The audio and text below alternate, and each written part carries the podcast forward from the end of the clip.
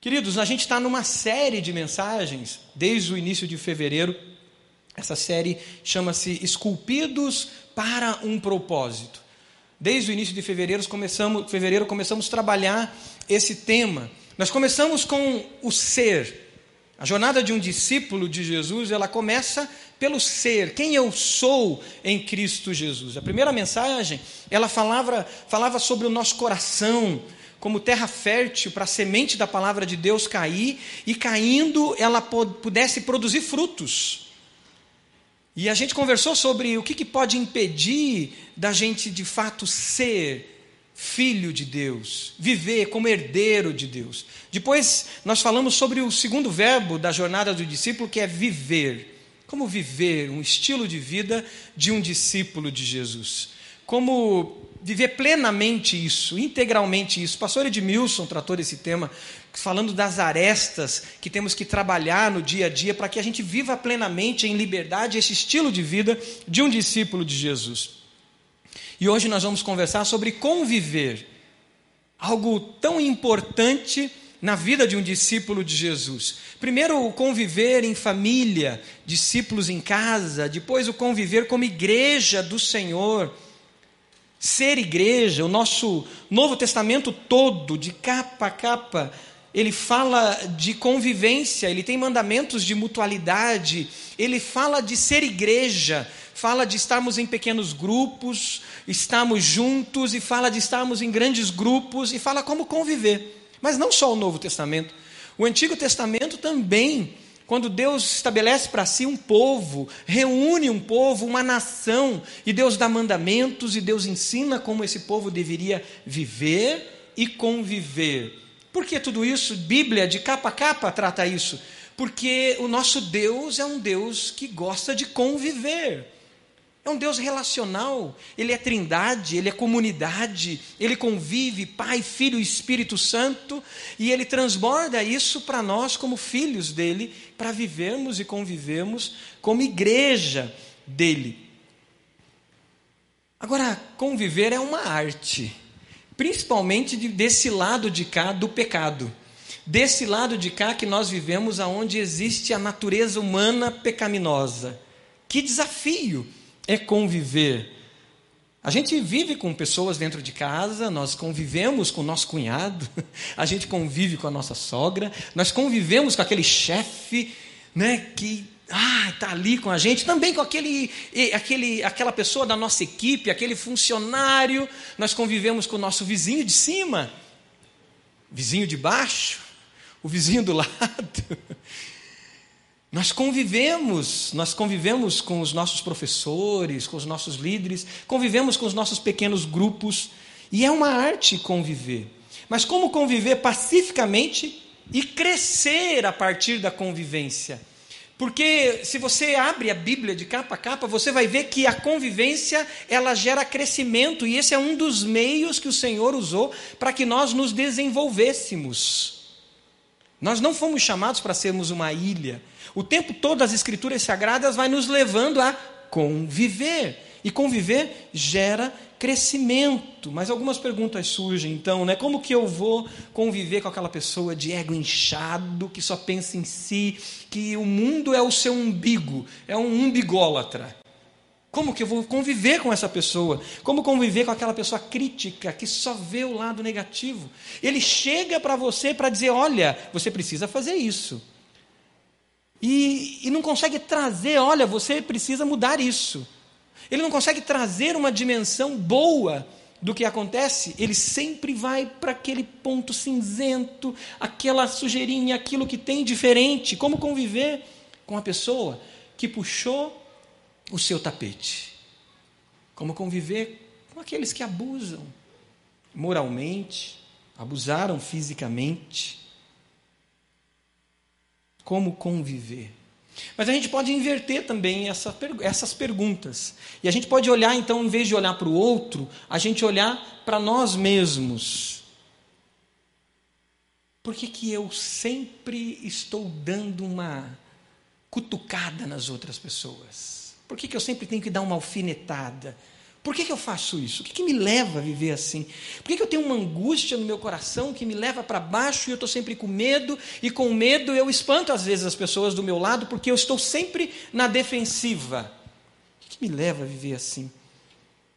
Por que, que eu tenho dificuldades nos meus relacionamentos? Muitas vezes espanto as pessoas, não consigo dar prosseguimento em relacionamentos, eu espanto. Por que, que eu preciso provar para as pessoas que eu sou alguma coisa? Por que, que eu vivo cobrando das pessoas que elas me coloquem numa posição, que elas lembrem de mim, que elas lembrem do meu nome, que elas me mudem, que elas me usem, que elas façam algo, porque eu tenho que fazer algo, porque eu tenho algo para oferecer? E a gente poderia fazer muito mais perguntas, nós temos muitas perguntas. Essas duas listas de perguntas, ela tem a ver com convivência, a gente sabe disso. Seja eu tendo que conviver com pessoas mais difíceis, seja você tendo que ser a pessoa difícil que precisa conviver. A questão, queridos, é que todos nós precisamos ser aplainados. E é por isso que o tema da mensagem de hoje é conviver, aplainando o caráter. Conviver, trabalhando o meu caráter. E conviver é um dos elementos que o Senhor usa, um excelente elemento para isso, a palavra de Deus fala o tempo todo disso. Mas tem um núcleo nisso que é a essência disso. Porque conviver, a gente precisa exercitar algo que é essencial na vida cristã, que é o núcleo da vida cristã, que é o perdão. Então é conviver, aplainando o caráter pelo perdão. Você pode olhar para a pessoa do lado e dizer isso, ó, vamos aplainar o nosso caráter pelo perdão? Vamos aplainar o nosso ser, a nossa identidade em Cristo Jesus pelo perdão? Vamos viver isso? Queridos, o capítulo 18 de Mateus, e eu gostaria que você abrisse, você que está online, abra também, conecte-se lá, mas fique com a Bíblia aberta, com a caneta na mão ou o bloco de notas pronto para fazer as anotações que eu tenho certeza que o Espírito Santo já falou e vai falar com você. O capítulo 18 de Mateus, todo ele vai falar de conviver, vai falar de convivência. E ele começa o capítulo 18 falando das crianças. Ou oh, se tem alguém que gosta de conviver, são as crianças, né? A pandemia foi terrível para as crianças. As crianças sofreram demais porque elas gostam de conviver, de estar juntas. Eu lembro dos pastores nossos, pastor João Andrade, que é o nosso pastor dos Guardiões do Reino, junto com o obreiro João, ele falando dos primeiros encontros que os Guardiões do Reino, os nossos pré-adolescentes, tiveram aqui. E nos primeiros encontros, ele via eles travados com medo e eles não sabiam o que fazer. E essas são crianças alegres, crianças divertidas, crianças que convivem, que gostam de correr. E ele via um sofrimento no rosto delas, porque elas voltaram da pandemia traumatizadas, que ficaram trancadas dentro de casa, porque não podiam fazer outra coisa, ouvindo tantas notícias ruins. E o pastor João disse como foi triste esse retorno, e agora ele está vendo essas crianças aqui correndo, brincando, se divertindo, convivendo umas com as outras e fazendo o que elas fazem de melhor, que é fazer o que Jesus diz aqui no capítulo 18. Ele fala das crianças e, e sermos como elas, para sermos os primeiros no reino. E ele faz, fala no versículo 4, para sermos humildes como as crianças. Capítulo 18 vai falar de convivência. E aí, se vai se continuar o capítulo 18, Jesus vai falar no início do capítulo 18 que nós devemos conviver e que para realmente vivermos o reino, é melhor a gente, às vezes, entrar no reino com uma mão a menos, com um olho a menos, com um membro do corpo a menos do que fazer ou perder uma outra pessoa, um desses pequeninos a importância do conviver. O início do capítulo 18 vai tratar isso. Se o seu olho fizer tropeçar a você ou a outro, arranque-o. Mas continua o capítulo 18, versículo 10. Jesus vai tratar então agora das ovelhas, 100 ovelhas, um número grande de ovelhas. E ele diz: se uma ovelha se desgarrar, vai atrás dela. Porque cada ovelha é importante. E as ovelhas têm que ser trazidas para conviver. E ainda continua o capítulo 18, versículo 15, Jesus vai falar sobre relacionamento na convivência, e ele diz: se alguém pecar contra você, o versículo 15.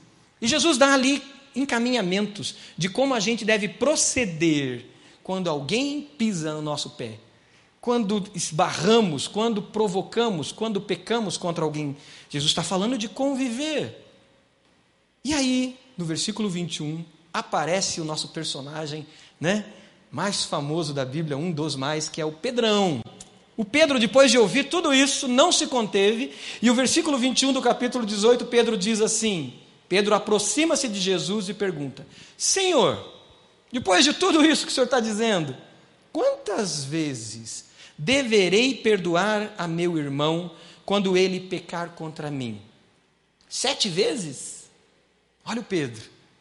Quantas vezes eu perdoo? Porque na convivência não vai ser fácil. Tudo isso, né? Mas agora de maneira mais objetiva, Senhor. Me, me dê aí matematicamente como que é isso? Quantas vezes? E Jesus responde no versículo 22: Eu digo a você, não até sete, mas setenta vezes sete. Complicou, né? Matemática do sete, a tabuada do sete é a mais difícil. Setenta vezes sete. Mas Jesus explica com detalhes agora sobre essa convivência a partir de uma parábola. Preste atenção nessa parábola ainda mais e vai anotando. Parábola no versículo 23, 23 continua: Por isso, o reino dos céus é como um rei que desejava acertar as contas com seus servos. Quando começou o acerto, foi trazido à sua presença um uma pessoa que lhe devia uma enorme quantidade de prata. Na sua tradução, talvez apareceu aí 10 mil talentos. É isso mesmo, 10 mil talentos. Se não está isso na sua Bíblia, pode colocar do lado 10 mil talentos. Sabe quanto é 10 mil talentos? Um talento, numa medida grega, dava 20 quilos de ouro. Um talento, 20 quilos de ouro. Na medida egípcia, 35, e em outras medidas chegava a 50 quilos de ouro, um talento. Então, 10 mil talentos, na medida mais baixa, seriam 200 mil quilos de ouro. Essa pessoa desvia 200 mil quilos de ouro. Um talento seria como 6 mil denários. Um denário era um dia de trabalho de um trabalhador comum. Calcule tudo isso quanto seria. Era uma dívida bilionária. Calcula-se talvez 4, 4 bilhões de dólares, 20 bilhões de reais. No, o resumo da ópera era uma dívida impagável. Impagável, queridos. E esse homem devia isso. Então esse homem chega diante do rei. E aí o versículo 25 diz: Como não tinha condições de pagar, o Senhor ordenou que ele, anote isso, ele sua mulher, seus filhos e tudo o que ele possuía fossem vendidos para pagar a dívida. Por que 20 bilhões de dólares? Porque 10 mil talentos não se pagava com uma vida só, se fosse pagar em dias de trabalho. Imagine você pagando uma dívida de 20 bilhões de reais. Se você ganhar 50 reais por dia, quanto tempo vai demorar? Se você ganhar 500 reais por dia, quanto tempo vai demorar? Leva a sua vida toda não só a sua vida toda, mas a vida da sua esposa e a dos seus filhos e de todos os seus bens. Uma dívida impagável. O versículo 26 diz então que o servo prostrou-se diante dele e lhe implorou: tenha paciência comigo. Desculpa, o versículo 25 ele diz: Como não tinha condições de pagar, o Senhor ordenou que ele, sua mulher e seus filhos e tudo o que ele possuía fossem vendidos. O versículo 26. O servo prostrou-se diante dele e lhe implorou: Tenha paciência comigo, eu te pagarei tudo. O senhor daquele servo teve compaixão dele e cancelou a dívida e o deixou ir. Aleluia! Você ficaria feliz se perdoasse uma dívida desse tamanho? Você viria para a igreja, você sairia no seu bairro celebrando e glorificando e contando uma festa. Mas olha o que aconteceu no versículo 28. Mas quando aquele servo saiu, encontrou um dos seus conservos, que lhe devia cem denários. Um denário é um dia de trabalho de um trabalhador comum. E devia cem denários para ele. Ele agarrou e começou a sufocá-lo, dizendo: Pague-me o que me deve. Então aquele conservo caiu de joelhos e implorou-lhe: Tenha paciência comigo, eu pagarei você. Mas ele não quis. Antes saiu e mandou lançá-lo na prisão, até que pagasse a dívida. Quando os outros servos, companheiro dele, viram o que havia acontecido, ficaram muito tristes e foram contar ao seu senhor tudo o que havia acontecido.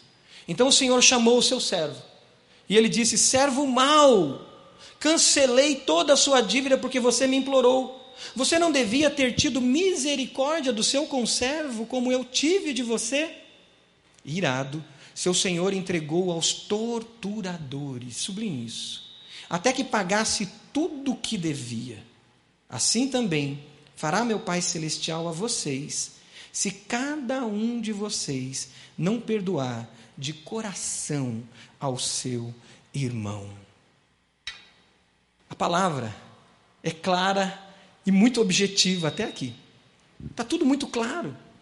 O perdão essencial, é essencial para o nosso relacionamento. O perdão é essencial para a convivência. E como Deus é perdoador, Deus Pai é perdoador, Ele age agora com seus filhos, dizendo: Filhos, vocês também devem perdoar. Porque o Pai é perdoador na sua essência. A questão é: aquele homem devia uma quantia enorme 20 bilhões de reais uma quantia impagável. Aquele homem não era somente um credor incompassivo, como a gente conhece essa parábola.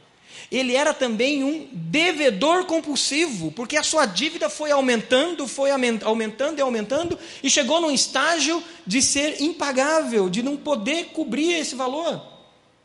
E agora esse devedor compulsivo, que depois nós vamos ver que ele se torna um credor incompassivo, ele chega diante do rei.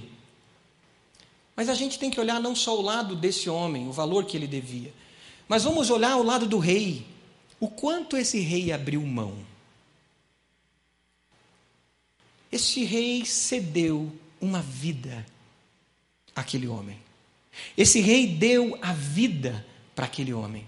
Não só a vida daquele homem, mas a vida da esposa, a vida dos filhos e a vida das coisas que ele tinha, ou seja, a condição de viver com as coisas que ele tinha. A vida foi retribuída a esse homem, porque a vida desse homem estava perdida. O rei abriu mão. A grande lição que a gente vê aqui é: estamos prontos para perder? para abrir mão, para ceder. O rei abriu mão e ele cedeu, ele entregou. Até que ponto nós abrimos mão e nós cedemos? Eu queria que vocês vissem esse vídeo. Preste atenção, ele vai ilustrar um pouco do que a gente está falando.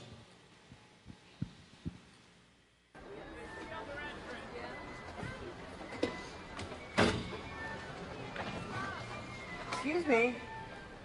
I know you didn't think anyone would catch you, but you just slammed your door into my car. The least you can do is say you're sorry, lady. You don't have to take that tone. It's not like I'm hurting your resale value.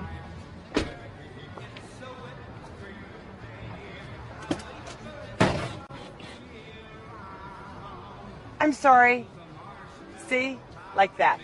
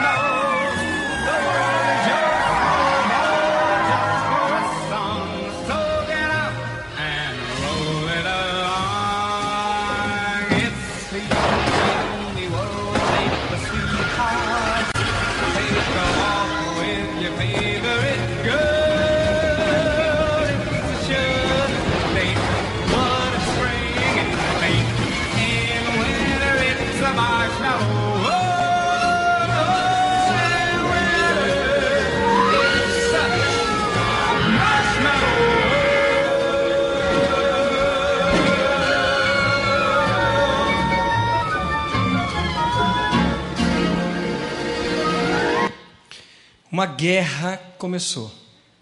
E todos os demônios celebraram e viveram e se ajuntaram nisso. Esse é o final. Agora, quantas vezes isso começa em casa com um tom de voz que sobe um pouco?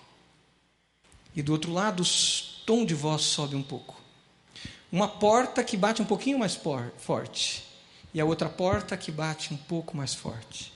Ou no estacionamento aqui da igreja, quando de repente demora para você estacionar. E alguém impede e te orienta para algo que você não queria fazer. Ou na empresa, no nosso relacionamento com o chefe, ou com o nosso funcionário, com a equipe que a gente trabalha.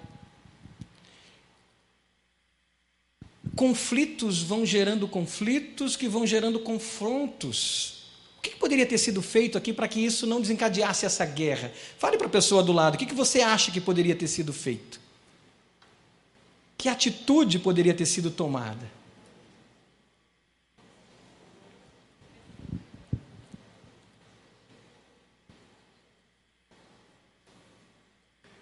Pequenas atitudes nossas vão gerando conflitos, vão abrindo circunstâncias para gerar confrontos. E muitas vezes a gente vive uma guerra dentro de casa, uma guerra na nossa empresa, uma guerra com os nossos colegas, uma guerra com o nosso vizinho, por pequenas atitudes que nós não cedemos, nós não abrimos mão. Jesus, quando ele fala de dar a outra face, o que Jesus está dizendo é: bloqueie, impeça o ciclo de conflitos, a espiral de conflitos. Jesus está dizendo: pare, não ceda, porque se você cede nessa espiral de conflitos, o que vai acontecer? Uma guerra. Quando Jesus manda a gente orar pelo nosso inimigo, Jesus está dizendo exatamente isso: você não vai entrar nessa espiral de conflitos, porque uma guerra vai acontecer. Será que a gente vive apegado a tantas coisas, ao nosso ego, ao nosso egoísmo e a coisas que faz com que a gente entre nessa espiral? A gente cantou aqui, eu não vou me apegar às coisas daqui, não foi isso, ministro Rodrigo? Quando a gente canta uma canção como essa, a gente está fazendo uma declaração de fé. E a gente tem que cantar uma canção como essa pensando nisso. Talvez é na porta que alguém encostou na porta do meu carro. Talvez é na, no meu filho que derrubou o copo e manchou o meu sofá. Mas eu estou tão apegado às coisas daqui e ao meu orgulho, aos meus direitos, que eu não abro mão. Para conviver, queridos, nós precisamos aplanar o nosso caráter. E o perdão é o elemento que o Senhor usa, pois isso vem da essência do Senhor, para que o nosso caráter de fato seja aplanado. E uma segunda coisa que nós aprendemos nessa parábola e aprendemos na palavra de Deus é que nós aplanamos o nosso caráter cedendo a primeira, perdendo muitas vezes. Mas a segunda é quando eu também olho para o outro como sendo eu mesmo. Eu não olho para o outro como alguém que é diferente ou como alguém que não tem nada a ver comigo, mas eu olho para o outro olhando para mim mesmo. Se você ler Levítico capítulo 19, versículo 18, você vai lembrar desse texto, porque Jesus cita ele no Novo Testamento, dizendo que toda a lei e os profetas se resumem em amar a Deus sobre todas as coisas e ao próximo como a si mesmo. Levítico 19, 18, ele nos ensina algo que vai nos ajudar a entender sobre esse amar ao próximo como a si mesmo. Levítico diz: Não procurem vingança, nem guardem rancor contra alguém do seu povo, mas ame cada um o seu próximo como a si mesmo. Eu sou o Senhor. Esse texto que fala de amor, ele começa falando de eu não procurar a vingança. Ele começa falando de, de eu não ter uma atitude de querer resolver com, com, por justiça própria com as minhas próprias mãos. E ele diz mais ainda: não só não procurem a vingança, mas não guardem no seu coração rancor, amargura. Jesus traz isso com clareza e os rabinos traziam isso já muito forte, dizendo que amar ao próximo como a si mesmo é o entender que o próximo sou eu. O próximo não é um outro, uma coisa ou um outro ser. Não, o próximo sou eu. É por isso que Jesus ele fala de que no último dia a gente vai chegar diante dele e ele vai nos perguntar se nós o visitamos, se nós o acolhemos, Jesus faz uma pergunta no último dia que fala não do quanto eu cantei, do quanto eu fui um bom religioso, mas uma pergunta que me leva a olhar para o próximo. Porque Jesus vai dizer: Estive nu e me vestistes, estive preso e me visitastes. E o que Jesus nos ensina é: no próximo você também me vê. A essência do próximo, do próprio Deus. Os rabinos falando sobre ver a questão, nos ver no próximo, passa para mim, Pri. Eles, eles representam isso por uma experiência interessante e o Martin Buber ele, ele fala disso usando o exemplo de você descascar uma maçã, mas eu peguei um limão para pensar em relacionamento, em convivência. Poderia ser um abacaxi, né? E ele fala: você trabalhar a questão do próximo e amar o próximo como a si mesmo, é como você pegar um limão, uma maçã e você começar a descascar ele com uma faca usando a sua mão direita. E você começa a descascar essa maçã, esse limão, esse abacaxi com a sua mão direita. E de repente a sua mão direita fere a mão esquerda. E a sua mão esquerda imediatamente, imediatamente larga o limão e ela pega aquela faca e ela começa a ferir a mão direita. Insano, né? Horrível. Mas é isso que nós fazemos quando nós ferimos o nosso irmão e nos vingamos.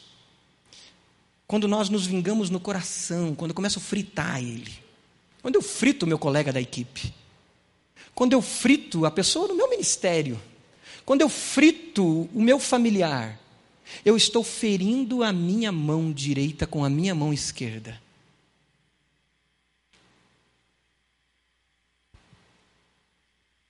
E essa insanidade, e esse ciclo de insanidade toma conta da nossa vida.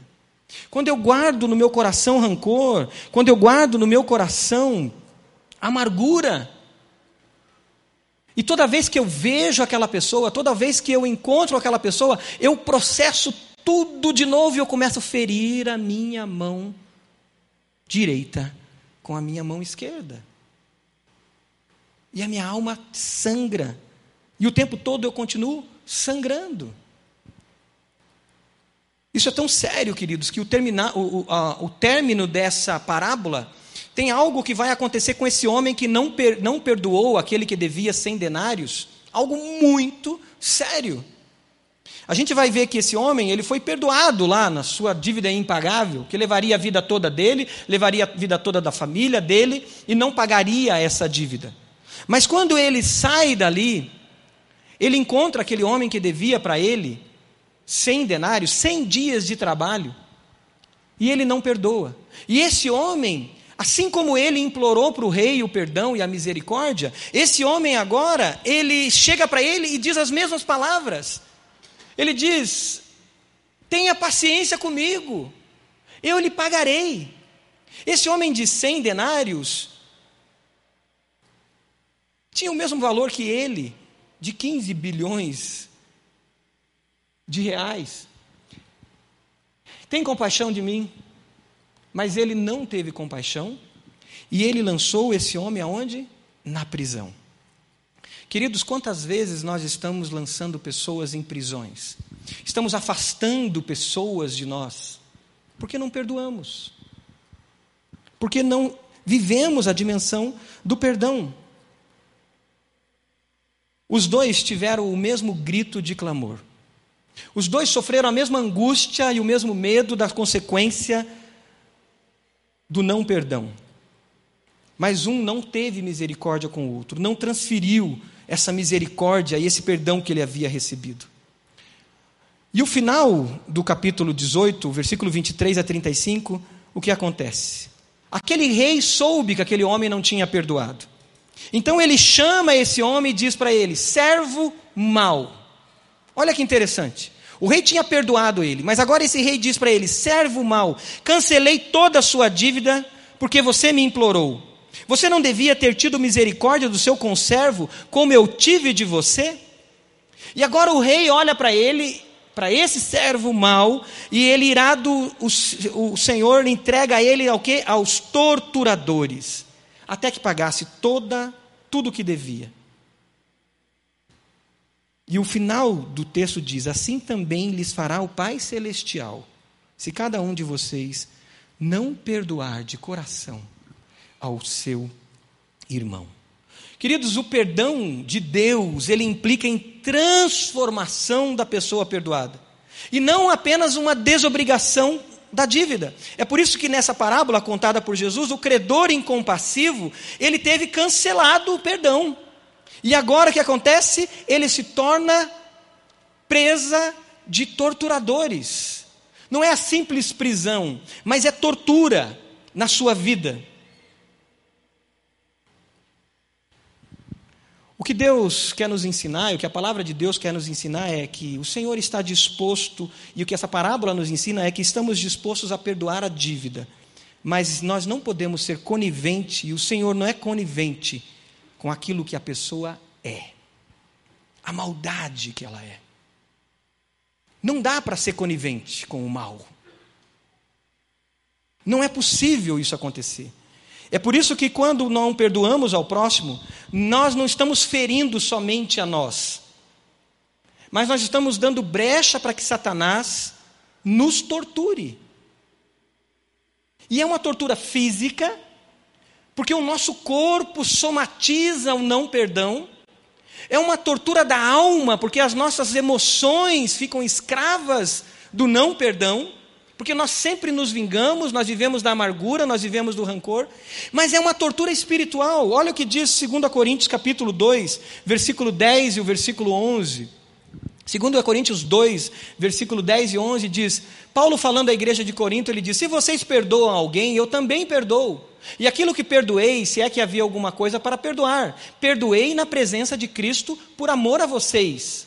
Mas olha o que ele diz aqui, e sublinhe isso na sua Bíblia: a fim de que Satanás não tivesse vantagem sobre nós, pois não ignoramos as suas intenções. Queridos, como é triste, como é difícil a gente ver pessoas que estão sendo torturadas por não perdoar. Pessoas que estão sendo torturadas na sua alma, no seu corpo. Opressões sobre a sua vida perseguições espirituais de todo tipo. Queridos, nesses 20 anos de experiência de liderança, como pastor acompanhando vidas, todos os casos que eu acompanhei de opressão espiritual, todos, e não só de opressão espiritual, mas casos de endemoniamento, todos os casos tinha na sua história, na história da vida daquelas pessoas, o não liberar perdão. Tinha outros elementos, sim, mas o perdão sempre esteve ali presente. O perdão não liberado, a amargura, o rancor, o ressentimento. Isso estava presente. E o Senhor nos chama para a liberdade. O Senhor nos chama a viver uma vida livre. O Senhor nos perdoou. Na cruz do Calvário, Jesus levou sobre ele todos os nossos pecados, e a palavra de Deus diz que ele pagou a dívida descrita que tinha sobre nós. A palavra diz que o Senhor cravou sobre a cruz aquela dívida que tinha sobre nós. E a palavra ainda diz que ao cravar na cruz, aquilo foi feito espetáculo aos poderes e potestades. Ou seja, Satanás viu que a nossa dívida foi paga e Satanás foi envergonhado. Mas eu, ao receber esse perdão do Senhor, a eu ter consciência que eu sou pecador, que eu sou pecadora, que eu não sou digno, mas pela graça e pela misericórdia o Senhor me alcançou, a eu ter a minha dívida paga, o que o Senhor diz é: vai e, como filho, perdoe. Perdoe. É por isso que nós oramos o Pai Nosso e nós dizemos ao Senhor: perdoa as minhas Perdoa as minhas.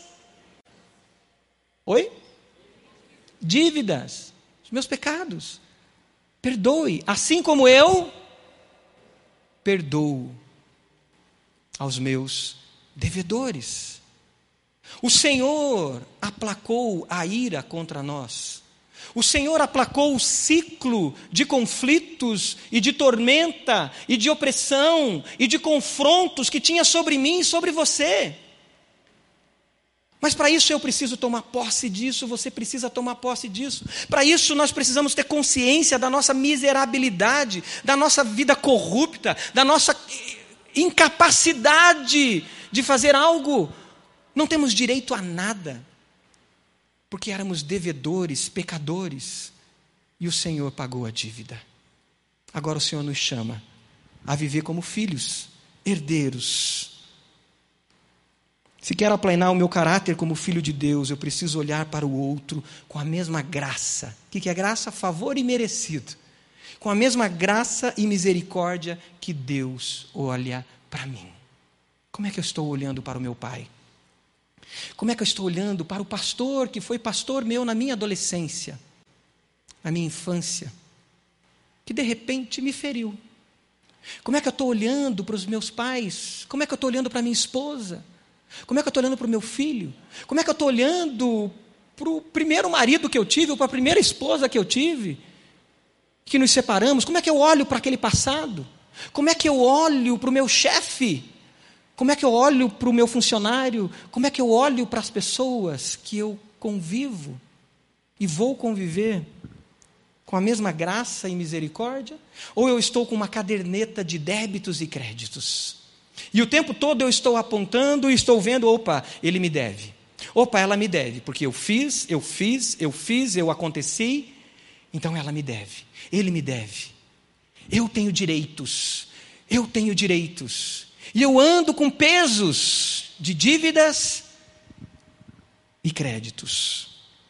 A terceira coisa que precisamos ter em mente para viver o perdão que aplana o nosso caráter é não viver então dessas dívidas e créditos. É viver livre, sem pesos, sobre os nossos ombros e sobre os ombros das outras pessoas. A culpa, queridos, é uma das forças mais destrutivas que habitam o coração do homem. Não somente a culpa em nós, mas a atribuição de culpa no outro. Atribuir culpa ao outro é viver do senso que temos um crédito a receber. O tempo todo eu estou cobrando. As duas coisas se equivalem como forças o quê? destrutivas na nossa vida. Viver de dívidas e viver de créditos. Quem vive devendo na culpa e quem vive cobrando, culpando os outros, vive carregando torturadores sobre si mesmo e não sobre os outros. Pesos, tortura na alma, tortura no corpo e tortura no espírito viver cobrando os outros. Pessoas que vivem assim, vivem de amargura. Elas permitem que o mal se instale dentro de si. Não é só praticar o ato da maldade, mas ela se torna maldosa, malvada, começa a suspeitar mal de todo mundo. Conhece gente assim? Todo mundo tem algum esquema, existe alguma agenda oculta, alguém está tramando algo.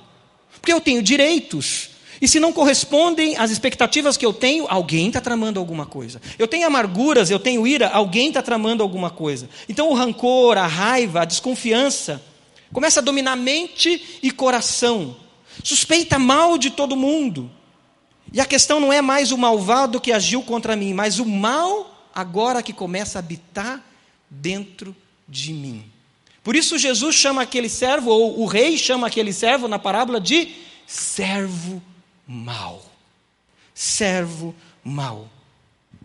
Os pesos de amargura, ressentimento e vingança torna a gente competitivo, torna a gente desconfiado, iracundos, defensivos, e nos torna alguém que lança os outros na prisão e nós vamos ficando isolados. Nós vamos ficando isolados, isolados, isolados. E vamos perdendo a essência do conviver como discípulo, como filho de Deus. O mal começa a habitar em nós. José do Egito é o grande exemplo do perdão para todos nós. José perdoa os seus irmãos, mas ele não perdoa só naquele momento, a sua vida revela alguém que arranca de si suas amarguras e iras.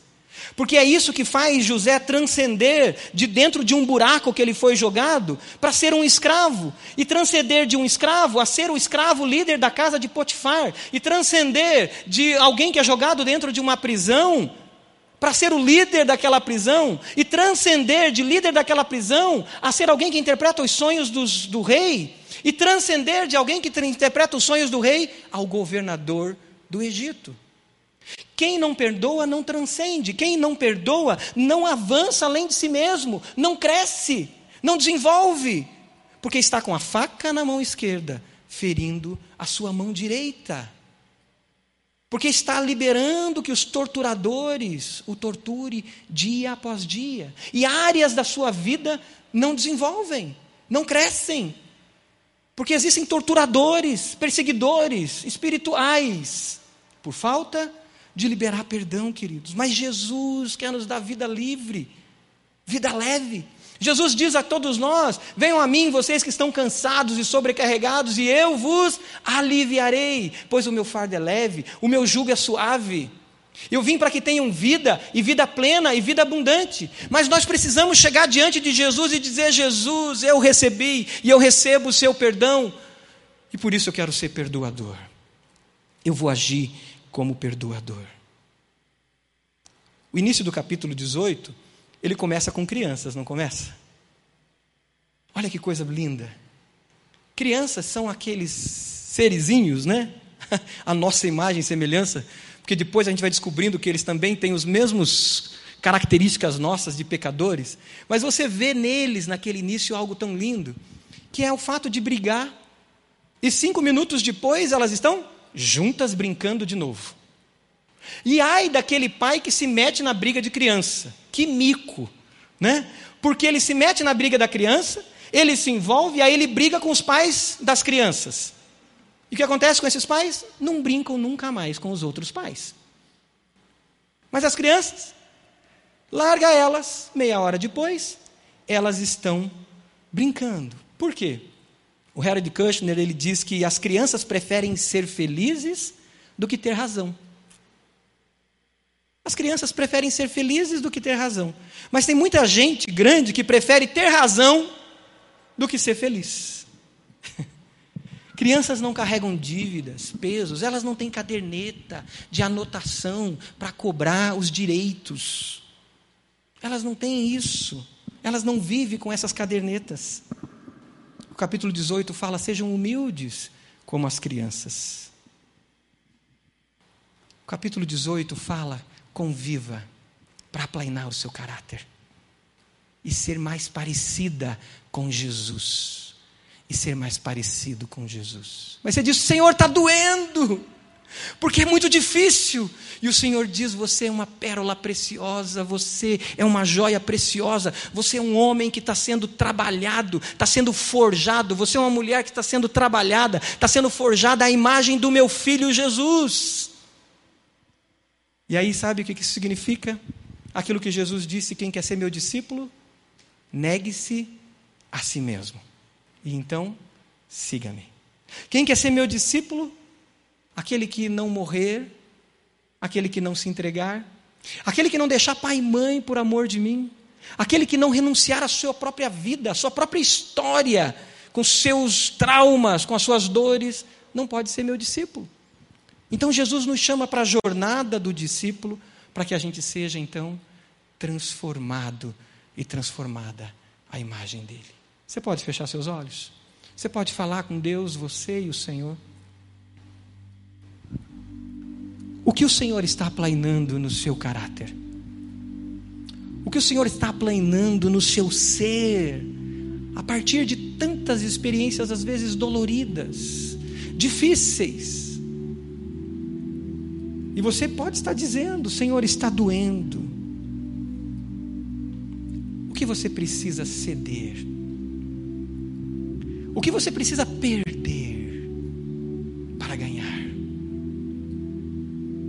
Existe algo que você precisa entregar ao Senhor? O Senhor Jesus um dia deixou a sua glória, a sua majestade. E o Senhor se fez gente como eu e como você. E ele se entrega. E ele entrega a vida dele para pagar a minha dívida e a sua dívida. Para que eu e você pudéssemos ser filhos de Deus, herdeiros de Deus. E essa dívida bilionária, trilionária, o Senhor paga com seu sangue na cruz. E a palavra de Deus diz que não foi por ouro nem prata que vocês foram resgatados da vã maneira de viver que vocês herdaram dos vossos pais. É isso que a palavra de Deus diz. Do pecado que está em nós. Não foi por ouro nem prata. A palavra de Deus diz que foi pelo precioso sangue de Jesus. Eu fui perdoado. Você foi perdoada. Receba esse perdão do Senhor. A palavra de Deus diz que não há acusação contra você. Não há por que você viver esse peso. Então o que isso significa? Ame-se a si mesmo e ame o próximo como a si mesmo. Isso significa o quê? Perdoe-se. E deixe o perdão de Deus tomar conta da sua vida. Permita o perdão de Deus lavar a sua alma, lavar a sua vida com o sangue de Jesus. Viver carregando dívidas, seja nosso ou dos outros, é viver carregando pesos Quais são os pesos que você precisa colocar aos pés da cruz? Quais são as listas de dívida e de créditos que você tem, que você tem que renunciar e colocar aos pés da cruz? Pesos da sua culpa, do seu passado, dos seus pecados, coloque aos pés da cruz. Pesos do que os outros fizeram contra você, abusos, roubos, coloque aos pés da cruz perdão, queridos, é a solução para que esse ciclo de confronto e de conflito cesse. E Jesus deu o primeiro passo na cruz do Calvário, perdoando a mim e a você. Só tem duas opções, queridos. E você, de olhos fechados, eu quero que você tome essa decisão com Deus. A primeira opção é você renunciar ao perdão do Senhor não viver plenamente o perdão do Senhor na sua vida e sair pela vida com uma caderneta, com um bloco de notas anotando débitos e créditos das pessoas, mas viver torturado, torturada. Mas a segunda opção é receber o perdão de Deus, ter consciência do que significa ter sido perdoado por Jesus na cruz do Calvário e sendo perdoado por Jesus na, na cruz do Calvário, tomar posse desse perdão e você sair pela vida dizendo: A minha esperança está nos céus. O meu ego foi crucificado na cruz. E agora eu sou um filho herdeiro de Deus, que promove reconciliação, que promove perdão. Talvez você não entregou a sua vida a Jesus ainda e não recebeu esse perdão. Ou talvez frequenta uma igreja como um religioso, mas não viveu esse perdão do Senhor. Eu te convido a entregar totalmente ao Senhor e dizer: Eu sou pecador, Senhor. Eu sou pecadora. Eu confesso que eu não tenho todos esses direitos que eu acho que tenho. Eu recebo o teu perdão. Diga isso: eu recebo o teu perdão. Eu recebo a tua paz no meu coração. E eu quero viver como agente da reconciliação que promove paz e perdão. Você fez essa oração de entrega ao Senhor? Você quer viver essa vida de perdoador, de reconciliador, de quem promove a paz? Você está entregando esses pesos ao Senhor? Se você fez essa oração, levante uma das suas mãos. Eu quero orar por você. Amém. Deus abençoe, querido. Deus abençoe em nome de Jesus. Mas alguém fez essa oração, deu esse passo, amém. Deus abençoe, querido, em nome de Jesus. Mais alguém fez essa oração, amém. Deus abençoe, em nome de Jesus. Mais alguém fez isso, dizendo: Eu entrego todos esses pesos, amém, amém. Deus abençoe, Deus abençoe, querida, em nome de Jesus, aleluia. Você fez essa oração, você quer realmente viver como uma pessoa perdoada, plenamente perdoada, viver o perdão de Jesus sobre você, para que você transborde sobre outras vidas, levante uma de suas mãos. Aleluia, aleluia. Você tem pesos para entregar, talvez alguém que te feriu lá atrás, e o Espírito Santo está trazendo à sua mente agora, coisa que você nem lembrava, e o Espírito Santo está mostrando para você lá onde você convivia naquela empresa, lá onde você convivia na sua família, naquela situação de abuso, naquela situação de, de, de opressão, lá naquela igreja, naquela experiência, naquele ministério, naquela, naquela experiência que você viveu, o Espírito Santo está te mostrando. Traga esse peso à cruz de Cristo e diga: Senhor, eu quero construir uma nova vida diante de Ti. Nós vamos cantar uma estrofe dessa canção. Você de pé, por favor, cante a estrofe dessa canção. E o convite do Senhor para você é: traga esses pesos ao altar. Traga esses pesos aos pés da cruz e diga: Senhor, eu quero viver plenamente o perdão. Fique de pé. Cante essa canção como a sua oração, dizendo: Eu quero ser aplainado, eu quero ser renovado, eu quero ser transformado, e eu entrego esses pesos a Ti. Os pastores estarão aqui orando por você. Você que levantou a sua mão, você que quer dar esse passo, entregar tudo isso ao Senhor. Vem à frente. Vem à frente para nós terminarmos orando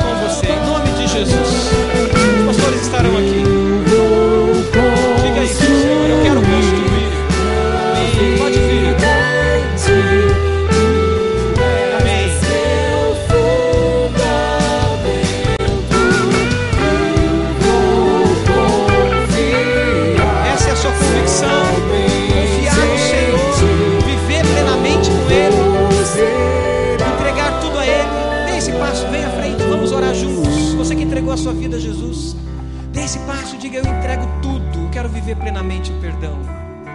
Cante mais uma vez enquanto você vem.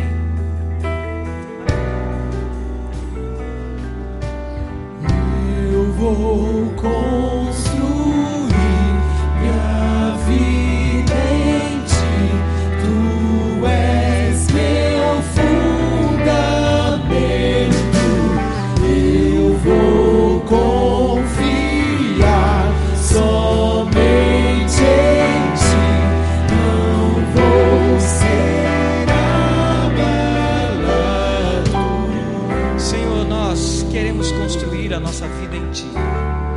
nossa identidade forjada no Senhor, ter o nosso caráter forjado no Senhor, Pai. Aplane na nossa vida, aplane no nosso caráter e nos faz, Senhor, transformados à imagem de Jesus, Pai. E se tem áreas que têm que ser trabalhadas, mesmo que doa, nós queremos ser como o Senhor quer que sejamos, filhos, herdeiros, Pai. Ó Deus, recebe todos os pesos, recebe, Pai, tudo aquilo que muitas vezes toma conta da nossa vida, que faz a gente carregar pesos e permite opressões sobre nós, Pai. Recebe-nos da tua paz, que excede todo entendimento. Recebe a tua igreja e faz de nós uma igreja livre, liberta, plena e que transmite e vive paz em todos os lugares. Essa é a nossa oração, Pai, em nome de Jesus. Você pode dizer amém? Amém.